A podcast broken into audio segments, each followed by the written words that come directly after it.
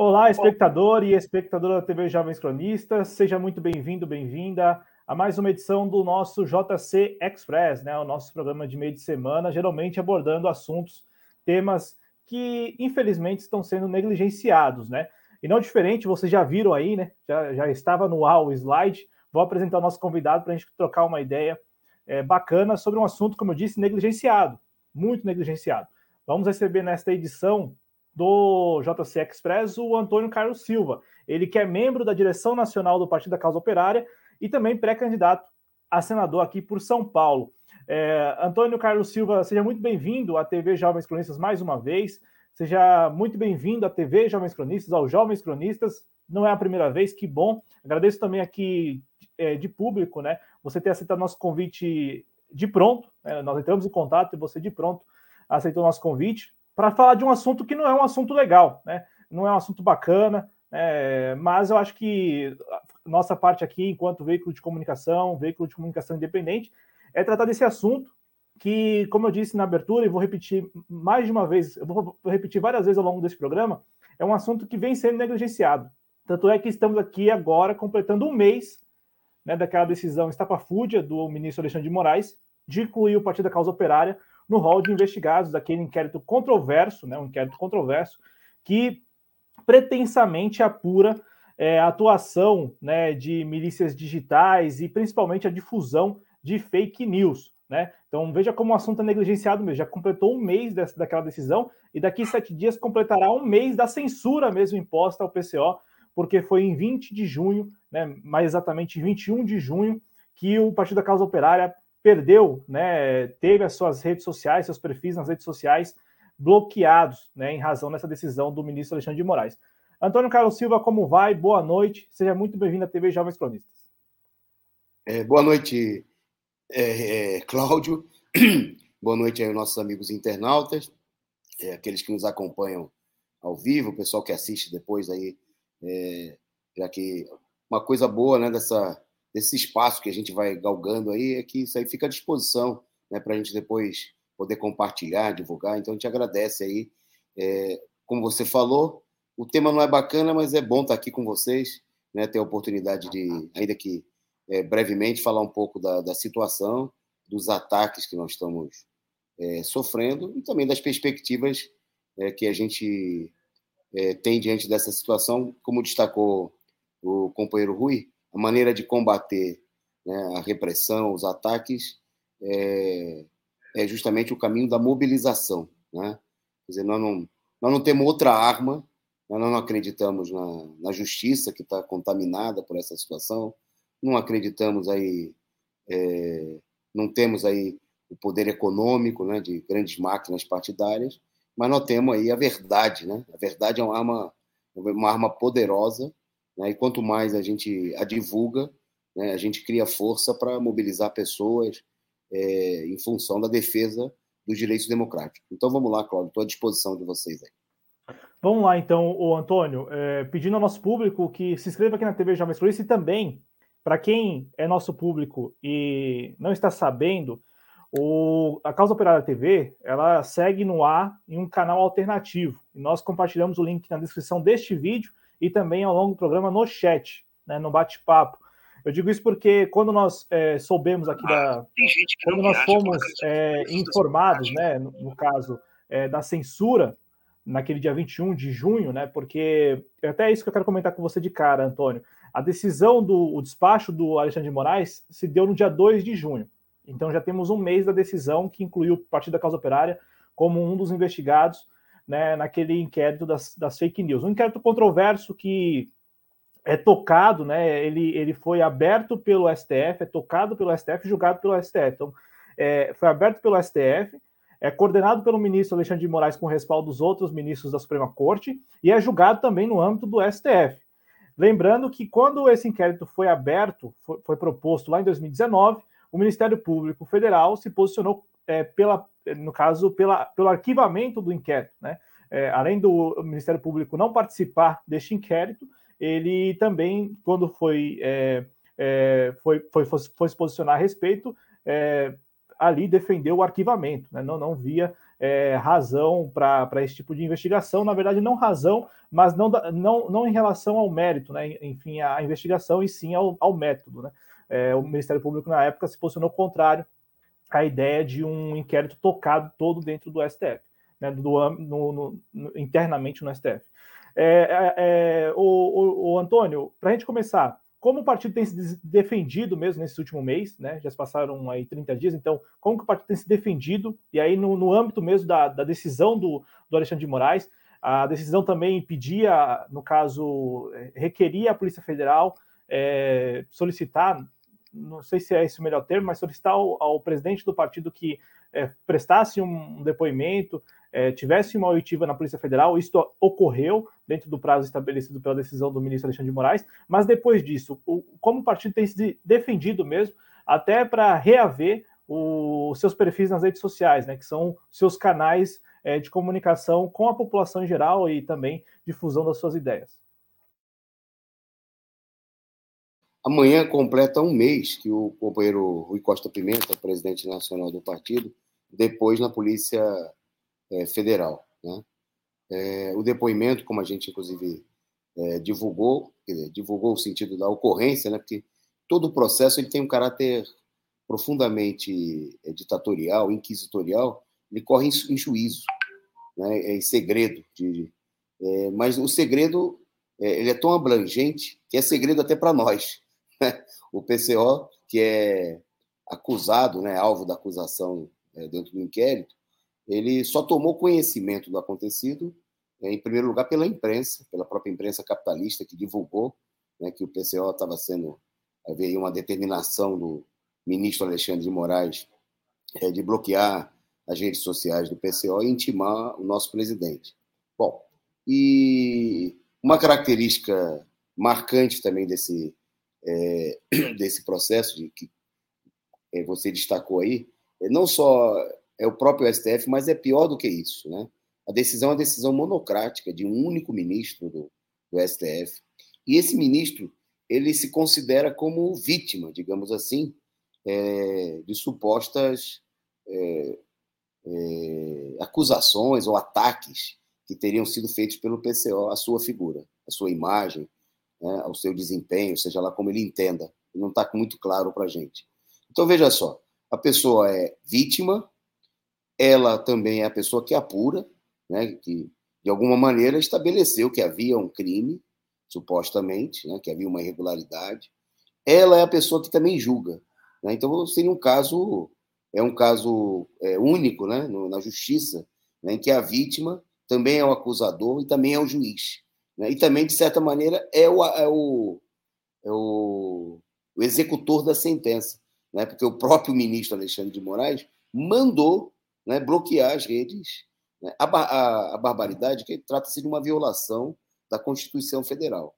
Né?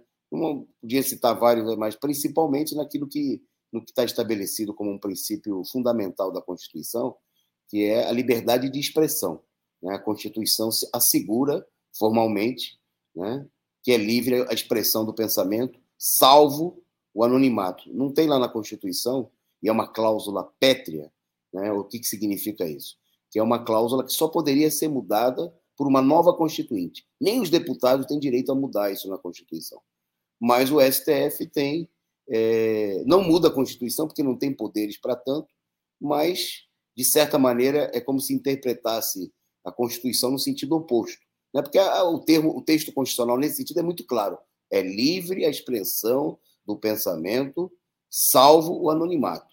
Então, o PCO nunca se, se escondeu, nunca cometeu o crime do anonimato, né, de publicar alguma coisa e não assumir a publicação. Né?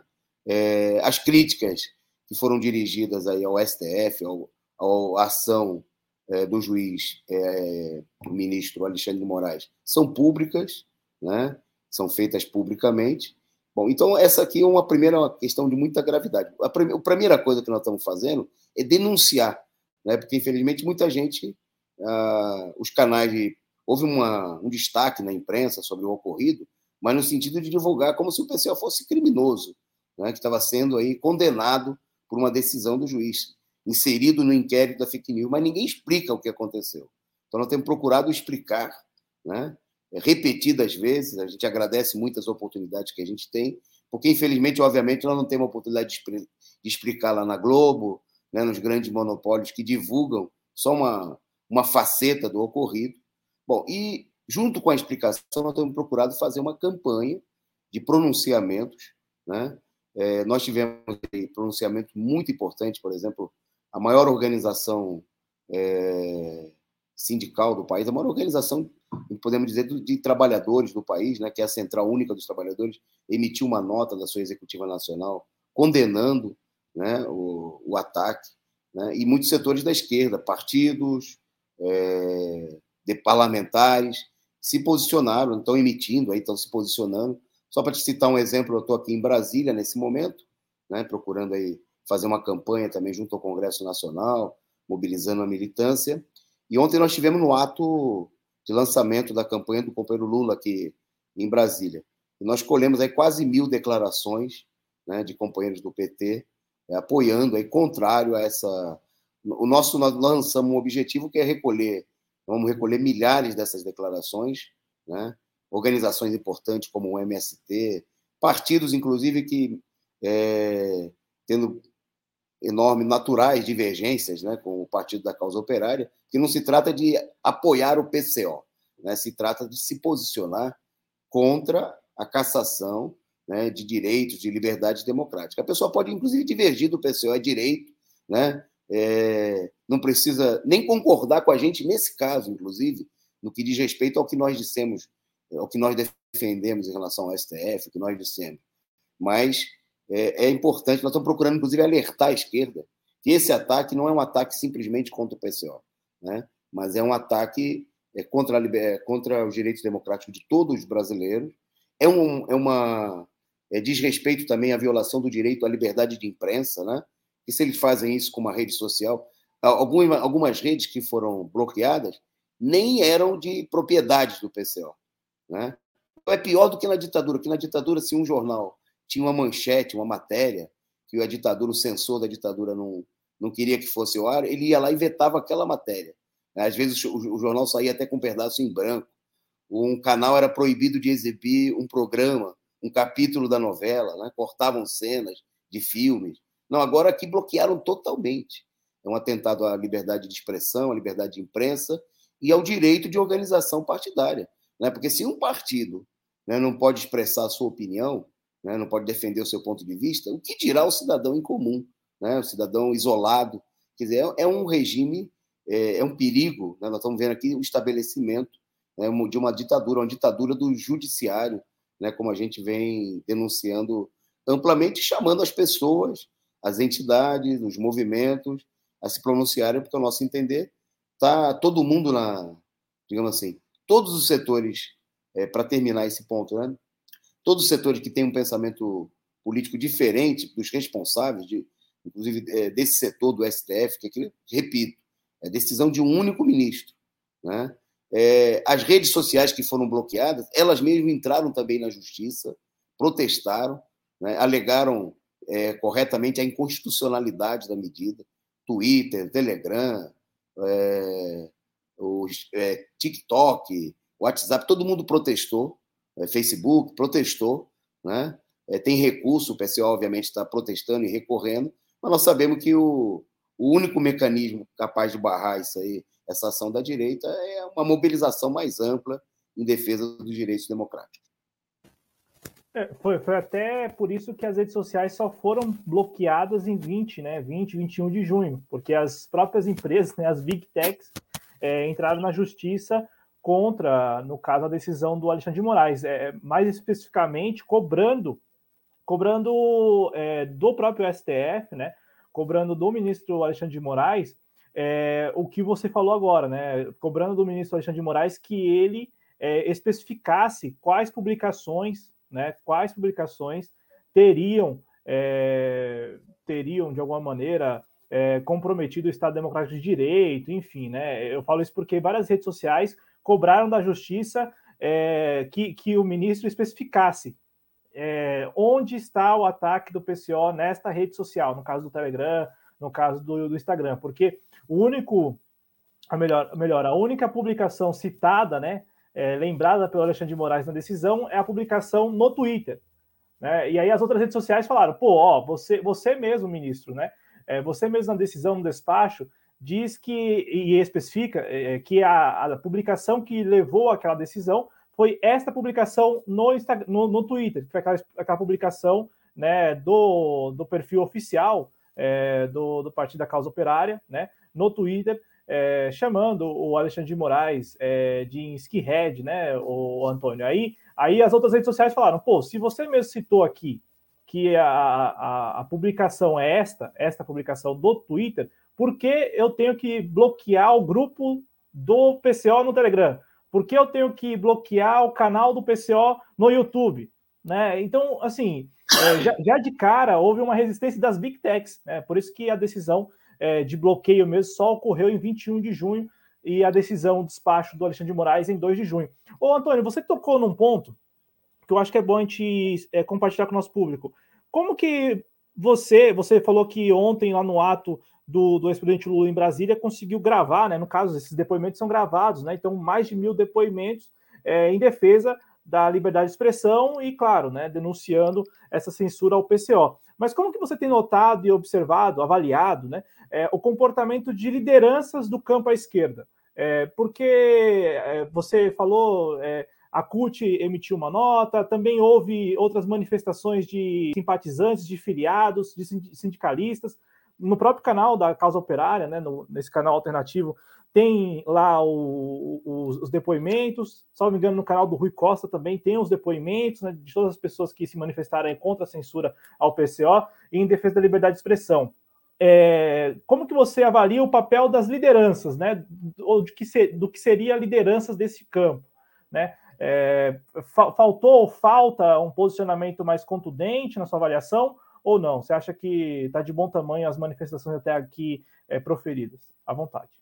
Tá bom. Eu acho a pergunta oportuna né, para a gente esclarecer, porque nós temos visto que é notório né, que, embora muitos setores tenham é, se pronunciado, né, a gente viu, por exemplo, o companheiro, o deputado Vicentinho, ex-presidente da CUT, subiu à tribuna, fez um pronunciamento. Né, aconteceu a mesma coisa em São Paulo, na Assembleia Legislativa, com a, a deputada Bebel, que é vice-presidente do PT. Mas é, tem muita confusão ainda entre parcelas expressivas da esquerda, nós não vamos ocultar de ninguém, né? E a gente, inclusive, veio aqui para procurar fazer um conjunto de reuniões e de conversa, com, principalmente com os companheiros da esquerda, para é, assinalar isso, procurar, inclusive, debater quais são as implicâncias, né? as consequências, é, que, ao nosso ver, significa um fortalecimento é, dos setores que sempre estiveram à frente dos golpes contra o PT e o próprio ex-presidente Lula. Né? O, o STF, né, em diferentes momentos, serviu a causa do golpe. Por exemplo, foi o STF, na figura, naquele momento, liderado pelo Joaquim Barbosa, que iniciou todo o processo do mensalão, né, que se viu de base, aí, de pretexto para a derrubada, abrir o caminho para chegar até a derrubada da presidenta Dilma em 2016. Né? Foram o STF foi decisivo, né? foi parte fundamental né? em toda. É, inclusive em subverter uh, o arcabouço jurídico, né? É, subverter o ônus da prova, né? criar, criar toda uma série de normas é, que não se aplicavam, que não eram usuais, né? de maneira totalmente ilegítima, para condenar, inclusive legalmente. Veja-se aqui agora o caso, só para pegar um exemplo, do companheiro Delúbio Soares, né? que usaram provas para tentar incriminá-lo, que agora a pessoa que lançou as acusações foi condenada por calúnia. Né? Então, bom, a gente viu isso daí. É, na, na, etapa seguinte, veio a, o processo da Lava Jato. Né? A Lava Jato, é bom lembrar que a Lava Jato tinha um Moro em Curitiba, mas o Moro não agia sozinho. Né? A Lava Jato ela foi ratificada, endossada, impulsionada também né, pelo STF é, à frente da Lava Jato tinha o Teori Zavascki, que morreu de maneira muito estranha, né? assumiu o Faquin, e o Faquin foi, endossou, não só o Faquin, mas a direita no STF é, endossou né, todo o golpe.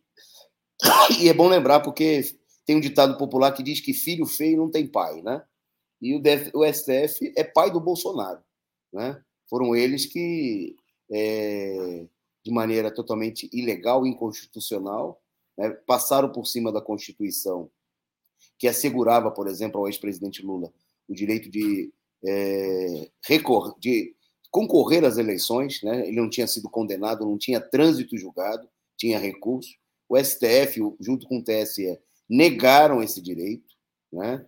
mantiveram Lula preso por 580 dias, é, num, num conjunto de processos, não vou me estender aqui, que depois se mostraram totalmente falsos, anuláveis, irreguláveis, etc, etc, etc. Né? Eles garantiram, dessa maneira, com a eleição fraudulenta, sem a participação do Lula, a vitória do Bolsonaro. Então, o maior cabo eleitoral do Bolsonaro, né, o principal partido que elegeu o Bolsonaro, chama-se STF. Né? Bom, então nós procuramos alertar o seguinte, que aqui o que nós estamos vendo é a preparação da terceira etapa do golpe. Né? É o STF, mais uma vez, né? que, sob a liderança do, nesse caso aqui do Alexandre de Moraes, né? mas outras figuras vão, o conluio aí vai atingir, e nós vemos aí que não há um posicionamento dos demais ministros também sobre essa situação totalmente. O Alexandre de Moraes, que é um elemento é, que todo mundo conhece, tem uma trajetória ligada ao PSDB, foi indicado é, para a corte pelo é, Michel Temer, né? E a gente causa estranheza, queria só para a gente fechar esse ponto, é o seguinte, que a esquerda vem atribuindo ao, ao Alexandre Moraes o papel de herói, né? não é que ele é vilão. Né? Tem muita gente, como ele, inclusive de maneira arbitrária e ilegal, atacou setores da direita, né? abusando do, dos poderes a, a, ele atribuídos aí, né? é, pisoteando a Constituição, né? não garantindo o direito. Veja, como no caso do PCO, também em outros casos, inclusive com a direita, não houve garantia do direito à, à manifestação da defesa prévia, né? do conhecimento das provas, ataque a pessoas que não, tinha, não tinham a ver diretamente com o ocorrido, e a esquerda tem a ilusão de que isso não vai se voltar contra ela. Né? A gente viu isso acontecer no passado. Quando atacaram o Zé Dirceu, muita gente fala: não, é o Zé Dirceu, isso aí não tem nada a ver com a gente. Né? Nós do PCO, que não tínhamos nenhuma razão para simpatia pessoal própria com o Zé Dirceu, que comandou a nossa expulsão do PT, né?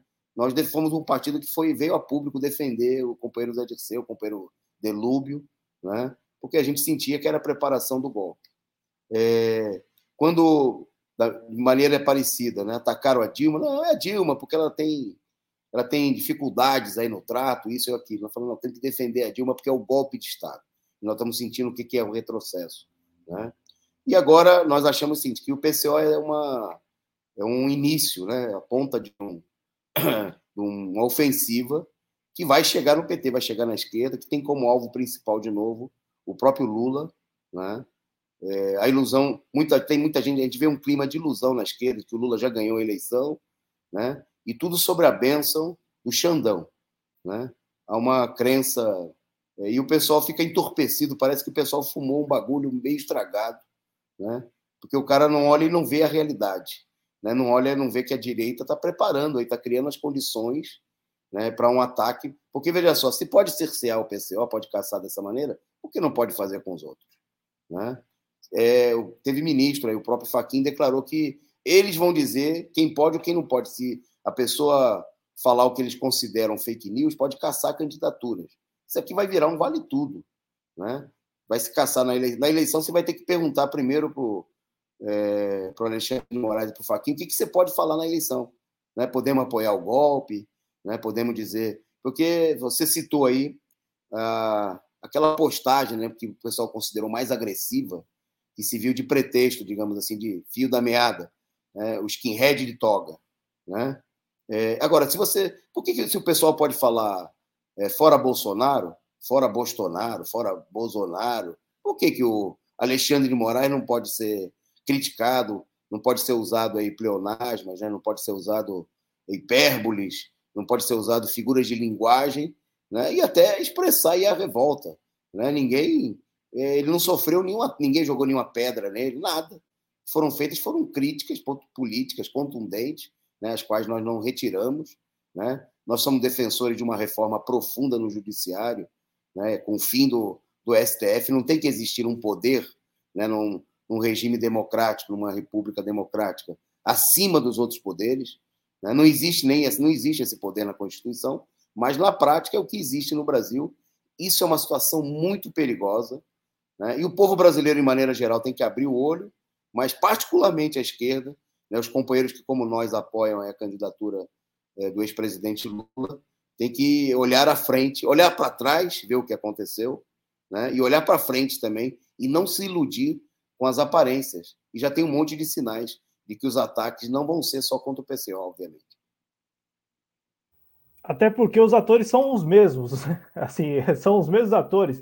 Se o PT olhar para quatro anos atrás, se o ex-presidente Lula olhar para quatro anos atrás, se a militância de esquerda olhar para quatro anos atrás e ver a composição do STF em 2018, a composição hoje, é, a diferença é que entraram o André Mendonça e o Cássio Nunes, né? E, e deixaram o STF, Marco Aurélio Melo e o Celso de Mello. Então, então assim, é, na prática, é, são os mesmos atores, né? Agora, o, o Antônio, já vou passar aqui no chat para cumprimentar quem está nos acompanhando, mas dá uma notícia, se você quiser comentar, é claro, você está em Brasília, você deve ter é, conhecimento disso já, né?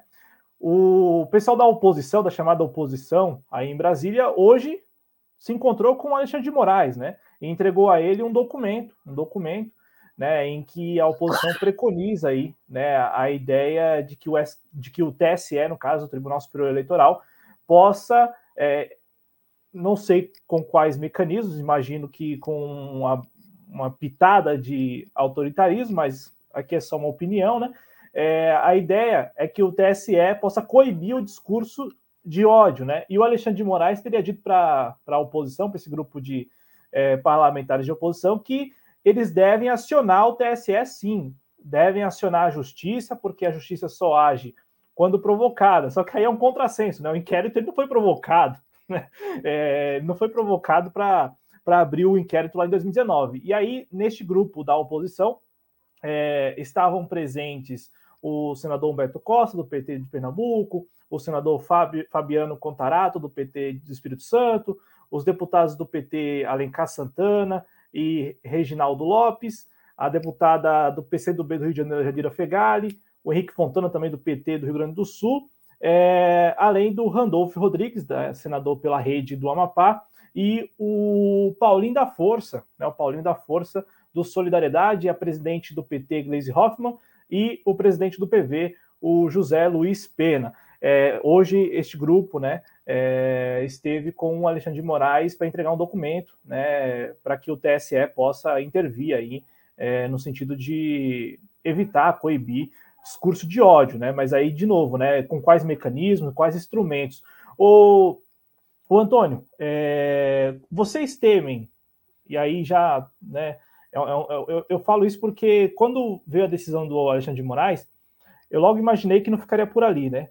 E aí nós sabemos que o PCO é bom sempre ter você aqui na TV Jovens Presos, porque a gente é sempre a oportunidade de lembrar ao nosso público que o PCO não tem cota do fundo partidário, porque o PCO não alcançou a cláusula de barreira.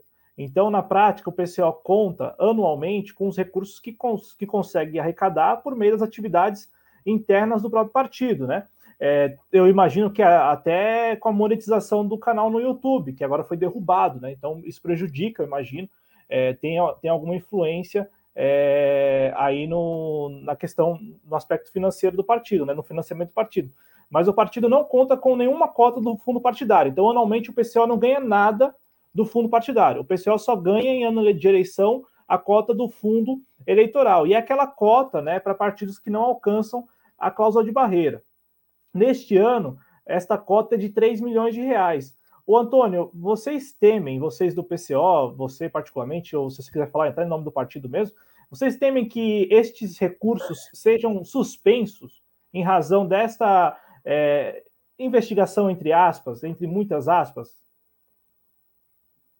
Bom, primeiro eu diria o seguinte, que já respondendo imediatamente a, a sua pergunta, que não tem base legal para isso, né? O, o PCO é um partido devidamente legalizado e tudo mais. Mas a gente deve chamar a atenção que nós não estamos no, nós não estamos operando num regime de legalidade. Né? Veja que depois de abrir o inquérito é, no STF, incluir no inquérito das fake news, é, a Corregedoria do TSE é, com, pediu, e o, o próprio Alexandre de Moraes, que agora também é o presidente do TSE, né, autorizou a, a, abertura de um processo, de um inquérito dentro do próprio Tribunal Eleitoral. Então, obviamente, nós estamos é, num ano de eleição, né, um regime de arbítrio contra um partido político devidamente constituído. É bom destacar que a imprensa, o próprio, o próprio Alexandre Moraes cometeram aí o que eles chamam de fake news contra o PCO, porque eles inclusive acusaram o PCO, uma das acusações no processo de que a gente estaria usando dinheiro público para divulgar né, notícias supostamente falsas é, contra o Alexandre Moraes ou contra o STF. Mas o PCO, em primeiro lugar, né, é preciso destacar que, como você falou, não recebe fundo público, né, a não ser para as campanhas eleitorais. E que nas campanhas tem que ser devidamente comprovado, como vem sendo feito, né, de que é, o gasto é com as candidaturas, com o processo eleitoral. Né, e o que está acontecendo, o que está sendo questionado, são atitudes de agora, de 2021, de 2022, quando não teve eleição, né? não teve processo eleitoral ainda, porque não tem, não tem base real, não tem base na, é, na realidade. Então, nesse sentido, não deveria, né? não, nesse sentido, seria mais uma coisa profundamente ilegal, mas né, a gente chama a atenção para essa ilegalidade. Agora, eu queria completar esse problema que também aqui a gente, você falou da reunião, né? a reunião é parte um pouco mais dessa ilusão, né? ilusão que é muito profunda, né? E é um pouco dessa, faz parte dessa loucura que nós estamos vendo, né? uma certa confusão, dispersão da esquerda. Por exemplo, hoje a esquerda, eu estou vendo aí que a esquerda acabou de votar, né? junto com é, toda a direita, aprovando por 469 votos a favor e 17 votos contrários, a criação do estabelecimento do estado de emergência no país. Isso aqui é uma coisa muito grave. Né? A esquerda endossou o, a PEC da compra de votos. Né? A PEC Bolsonaro poder usar dinheiro público né, para é, tentar comprar aí o voto dos eleitores e distribuir dinheiro para os grandes capitalistas, que nós temos esclarecido isso daí, porque quando o Bolsonaro dá um subsídio para o caminhoneiro, para o é, trabalhador de aplicativo, ele não está dando para esse trabalhador. Ele está dando para o cara botar o dinheiro na bomba e transferir para o lucro dos acionistas da Petrobras. Né? Quer dizer, o, na realidade, o, o caminhoneiro, o motorista do Uber, ele é só um, uma, uma veia por onde vai trans, transitar o dinheiro. Porque o governo Bolsonaro é um governo capacho, que não tem coragem de enfrentar né, os acionistas da Petrobras, o que foi estabelecido, e, e o Congresso Nacional de aprovar uma lei mudando, taxando o lucro da Petrobras, né, para garantir que o combustível seja mais barato e não estrangule o povo brasileiro. E se a gente olhar também, até mesmo o Auxílio Brasil, que foi reajustado aí para 600 reais, além de ser uma miséria, né, muito abaixo do que seria necessário, uma semana antes o Senado aprovou uma, uma mudança, é, um projeto estabelecendo que o pessoal vai poder é, utilizar o, o crédito né, a receber do Auxílio Brasil para fazer empréstimo consignado. Né? O que significa que quem vai lucrar com isso aí são os banqueiros. Quer dizer, o governo Bolsonaro ele é um pai para os pobres e uma mãe para os ricos. Né? E a esquerda apoia, vota junto com o governo Bolsonaro para o estabelecimento de um estado de emergência, que é uma coisa muito grave, né? porque no meio do estado de emergência o governo Bolsonaro pode adotar outras medidas. Né? O Congresso está ratificando isso daí. É uma coisa. E não, e não teve. teve eu vi a votação de ontem, hoje eu ainda não olhei a relação, mas na votação de ontem só teve um parlamentar da esquerda que votou contra. Um. Né? Uma coisa de 14, um era da esquerda. O resto era gente da direita que só votou contra para fazer propaganda de si mesmo, porque o voto deles não era decisivo. Né? Não era nenhuma posição de princípio. É porque, se precisasse, eles votavam a favor. Né? Teve deputado do, do PSDB que votou contra, mas a maioria, quase todos, votaram a favor. Então, quando fazia falta, foi lá um para marcar a posição. Né? E hoje, de novo, nós tivemos só 17 votos contrários. Né? E a bancada da esquerda votou assim 99,9% com o Bolsonaro. Né? Eles dizem que o Bolsonaro, o problema é combater o Bolsonaro porque ele é o fascismo, eles estão votando junto com o fascismo. Né? Estão votando com o fascismo a favor do estado de emergência. Né? Bom, e essa reunião é, é como pedir a galinha para ir tomar conta do galinheiro. Né? Eles estão indo lá pedir ao Alexandre de Moraes que, é, em, em, função dos acontecimentos lá do Paraná, né? acontecimentos, logicamente que a gente lamenta o assassinato lá do militante, do dirigente do PT, mas é óbvio que isso aí está sendo explorado né? para que, dentre outras coisas, primeiro para a direita fazer campanha contra a polarização política, né? chamar atenção, nem Bolsonaro, nem Lula, senão o país vai pegar fogo, e a campanha da terceira via. Né? Aí entra o TSE, que tem que dar lugar à mulher na política, né? então aí a gente já sabe qual é a campanha, que para que, que serve essa campanha. Né? E o, a gente viu aí uma quantidade de deputados da esquerda indo lá, né, dirigentes do PT, de outros partidos, é, pedir socorro ao Xandão, né? é pedir a raposa para tomar conta do galinheiro. Né? Depois, quando o Xandão e outros setores usarem o poder eleitoral para atacar né, a esquerda, para atacar o Lula, como eles já fizeram, né? eles vão atacar a direita também, porque eles também não têm um acordo com por enquanto, né? a gente não sabe até onde que eles não vão ter o acordo, mas com certeza eles têm mais acordo. Vide, olhe 2018. Eles têm mais acordo com o Bolsonaro né, do que com o Lula. Eles são os pais do Bolsonaro. Então o pessoal está pedindo para os pais do Bolsonaro, que agora estão numa briga com o Bolsonaro, estão aí procurando dar uma apertadinha, mas é pai. Né? Pai na hora H, né? o, o filho não gosta do. não é o candidato que vai chegar a um acordo com Lula. Né? E na hora H a gente sabe para onde vai pender o pai do, os pais do Bolsonaro lá do, do STF, do TSE. Né? A esquerda tem a ilusão de que o pai do Bolsonaro né, vai apoiar o Lula, vai apoiar aí, né, vai cuidar da paz nas eleições. Quer dizer, é, é, ah, é o ex-secretário de Segurança é, do, do governo Alckmin, que mandou matar gente em Pinheirinho, que mandou dar porrada nos estudantes que estavam ocupando as escolas né, contra o fechamento das escolas, que mandou a PM, soltou o bicho né, contra esse pessoal, ele agora vai ser o defensor da paz. Bom, se, você, se a pessoa acreditar nisso, pode acreditar também em Coelhinho da Páscoa, Papai Noel, né, na honestidade dos políticos brasileiros, né, que no Congresso Nacional aqui só tem santo. Pode acreditar em qualquer coisa. Né? Tem que ser muito tonto. Né? E, ao nosso ver, também queria só para fechar, é óbvio que o pessoal está fazendo isso porque está achando que vai oferir vantagens. Né? O pessoal acusa os deputados da direita que vão se beneficiar do orçamento. Mas precisa ver por que tanto deputado votou aí a favor. A esquerda votou 99,9% com o Bolsonaro a favor do estado de emergência, a favor da PEC da compra de votos. Ó, eu vou devolver para você, mas só pedindo para ver se a gente encaminha para o encerramento por causa do horário do meu transporte. Claro, claro. claro. Tá vou, passar, vou passar aqui no chat agora. Eu estava tá só aguardando você só para é, deixar registrado aqui o nome do deputado Frei Anastácio, lá do PT, do PT, é, de, deixa eu confirmar aqui, da Paraíba. Da Paraíba. Então, o deputado Frei Anastácio, do PT da Paraíba, foi o único que votou ontem, né? Ainda na votação do primeiro turno da, da, da PEC aí, da, da PEC eleitoral, né? Enfim, do presidente Bolsonaro, ele foi o único que votou contra. Frei Anastácio. Ô, Antônio, agradecer aqui a, a, sua participação e registrar o Leandro Ferrari, que está aqui conosco, é, fez um questionamento a você. É, ele disse que contribui com a Causa Operária TV mensalmente. E ele ficou um tanto perplexo em ver que o partido, no caso o PCO, na avaliação dele, abandonou as iniciativas de movimentos de mobilizar as pessoas, né, tendo ficado dependente na avaliação dele dos tais comitês eleitorais do PT. O que, que houve? Ele pergunta. Não, nós. É, eu acho que é uma impressão errada. Eu agradeço aí a, a pergunta do Leandro, é, até porque ajuda se tem essa confusão. É bom esclarecer, né?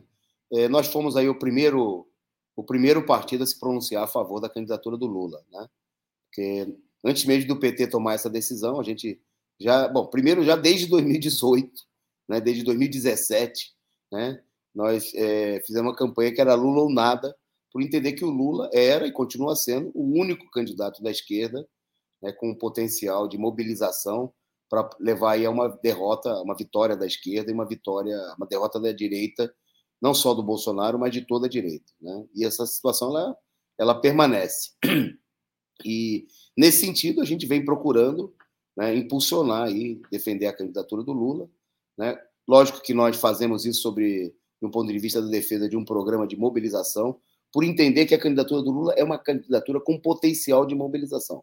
Evidentemente que muitos setores da esquerda têm procurado aí enjaular o Lula e transformá-lo em um candidato. Eu, eu, vi uma entrevista essa semana, o Roberto Requião falando a besteira de que o Lula é o candidato da terceira via. Não.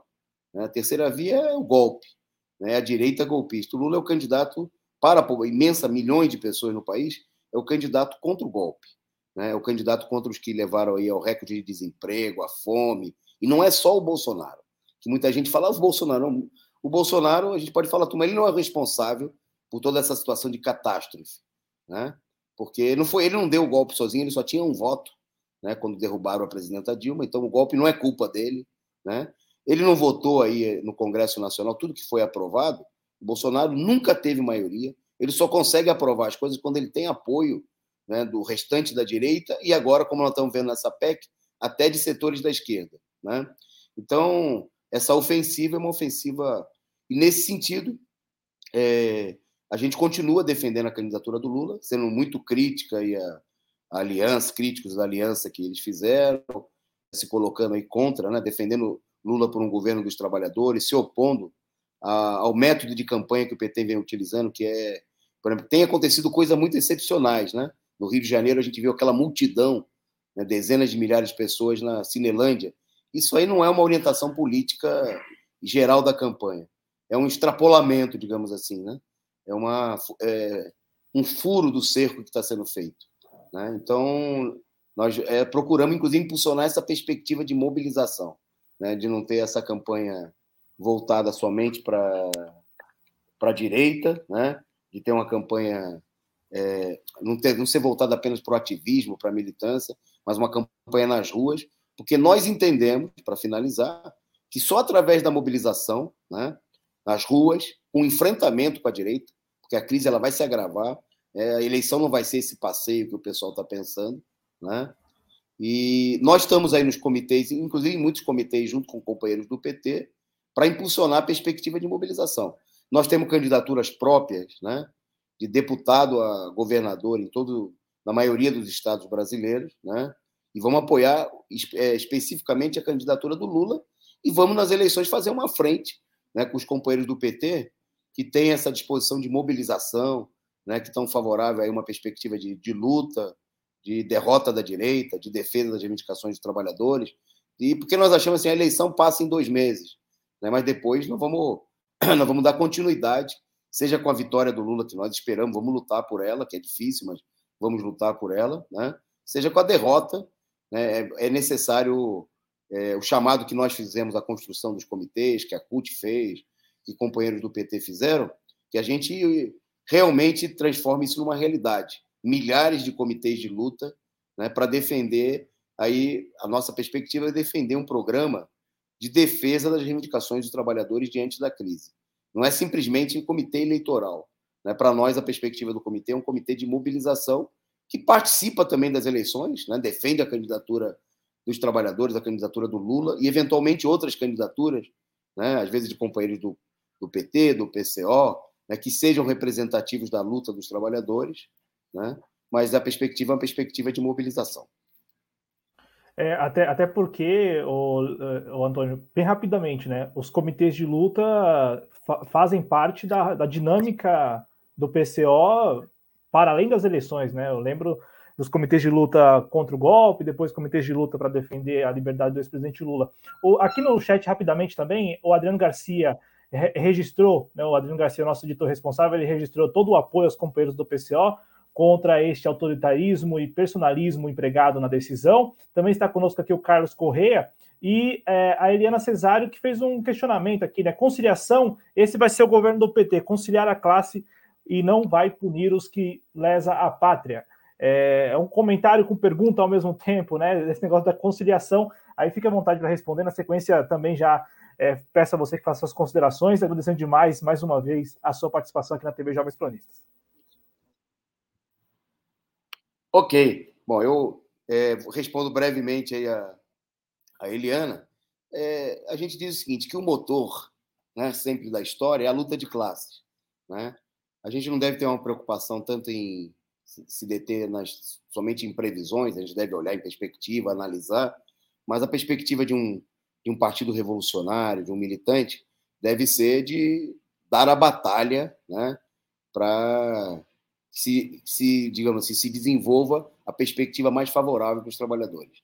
Né? Nesse momento é evidente que a, a direita procura, é, a direita de fora e de dentro aí da esquerda, que está dentro da esquerda, inclusive setores muito direitistas é, da própria candidatura do Lula, né? em torno da candidatura do Lula, no PT.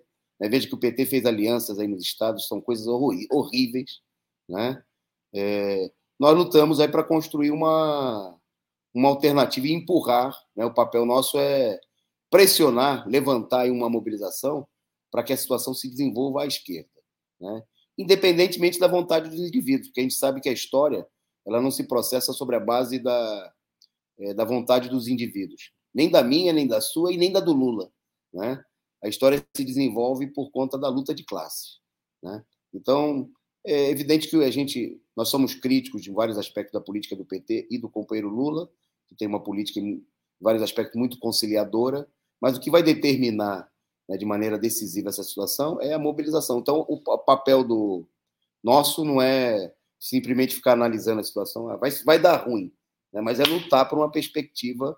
Né, por isso, a única perspectiva, a única candidatura capaz de mobilizar, se a gente tivesse aí, né, se o, o, o Cláudio fosse um candidato que conseguisse mobilizar milhões com um programa mais revolucionário do que o do Lula, a gente podia apoiar o Cláudio. Se a candidatura, se o PCO já fosse um partido amplo de massas que tivesse condição, a gente, mas olhando a realidade brasileira, o melhor para a classe trabalhadora, capaz de unir né, amplos setores, mobilizar, colocar na rua, levar um enfrentamento, mesmo né, que não seja essa política de muitos setores é, da esquerda, é a candidatura do Lula. Então nós precisamos, nós não temos que ficar numa posição, vai ser assim, nós temos que lutar, né? É, em defesa de um programa né, se, é, que supere, né, através da mobilização, vai depender da luta. Né, e o PCO tá aí, vai participar das eleições, né, vai lançar candidaturas próprias, né, vai se opor, não vai votar em nenhum candidato que não seja. É, nós não vamos, não vamos participar da coligação, não vamos votar. Por exemplo, em São Paulo, nós estamos lançando a candidatura do companheiro Edson Dorta, trabalhador dos Correios, organizador de comitê de luta em Campinas, né, um militante da luta contra o golpe para o governo do Estado. Né? Nós, tamo, nós não vamos votar no Márcio França, que é um, inimigo dos trabalhadores, aí participou. Eu vi um discurso do Boulos na Praça da Moça que ele dizia o seguinte: precisamos acabar com 30 anos de dominação dos tucanos de São Paulo. Então, você não pode fazer isso votando no apoiando a presença do Alckmin na chapa e apoiando o Márcio França, né, que é parte desses 30 anos de dominação dos tucanos em São Paulo. Então, não vamos lançar, eu sou candidato é, sou pré-candidato ao Senado, né? É, eu convido a todos para encerrar. Agradeço mais uma vez a, a oportunidade aí pela, pelo espaço. Nos colocamos aqui à disposição para voltar em outro momento. A gente é obrigado a encerrar porque eu estou no horário de me dirigir para o transporte aqui para voltar para São Paulo. É, mas mais uma vez muito obrigado ao Cláudio, aos jovens clonistas aí o programa, ao canal de vocês, né? E a gente volta aí outro dia para a gente falar um pouquinho mais é, das eleições e da continuidade dessa mobilização. Forte abraço aí, Cláudio, e a todos os amigos internautas. Muito, muito obrigado, viu, Antônio? Só para o nosso público ficar esperto, né? Dia 24 do 7, convenção, convenção partidária do PCO, e provavelmente também estaremos juntos lá cobrindo em loco. Obrigado ao Antônio mais uma vez. Boa viagem de retorno, viu, Antônio? Vem em paz, vem em segurança e esperamos você em uma outra oportunidade aqui, até com mais tempo para a gente abordar outros assuntos também. Muito obrigado, viu? Um abraço.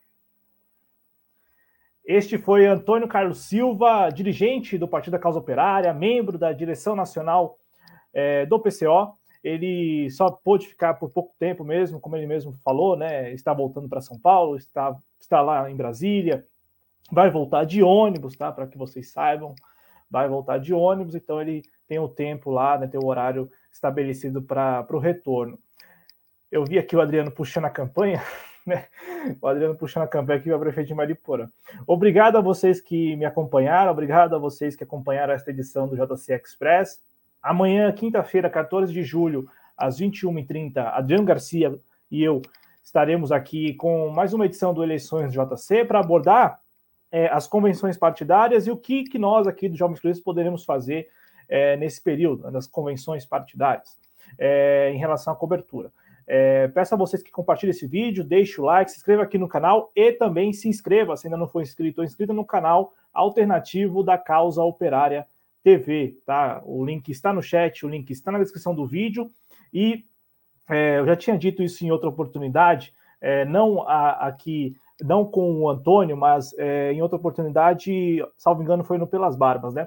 É, podemos concordar ou não concordar com o, o que pensa né, o Partido da Causa Operária, mas eu tenho certeza que ninguém, ninguém nega a coerência, né? A coerência é, da, do programa do Partido da Causa Operária, né? Ele lembrou aí da vez em que defendeu José Disseu, lembrou também é, daquele período né, em que a, a esquerda estava no poder com o ex-presidente Lula, com a presidente Dilma, e mesmo assim o PCO militando, mobilizando as pessoas. Né? Então é, é muito bacana a gente sempre ressaltar a coerência do Partido da Causa Operária, lembrando que concordemos ou não com as ideias, mas a coerência ela é muito clara, muito explícita, né? é, sempre muito coerentes. E, e, e, aí isso difere muito é, do comportamento, por conveniência, de alguns atores que estão no chamado bolsonarismo, né?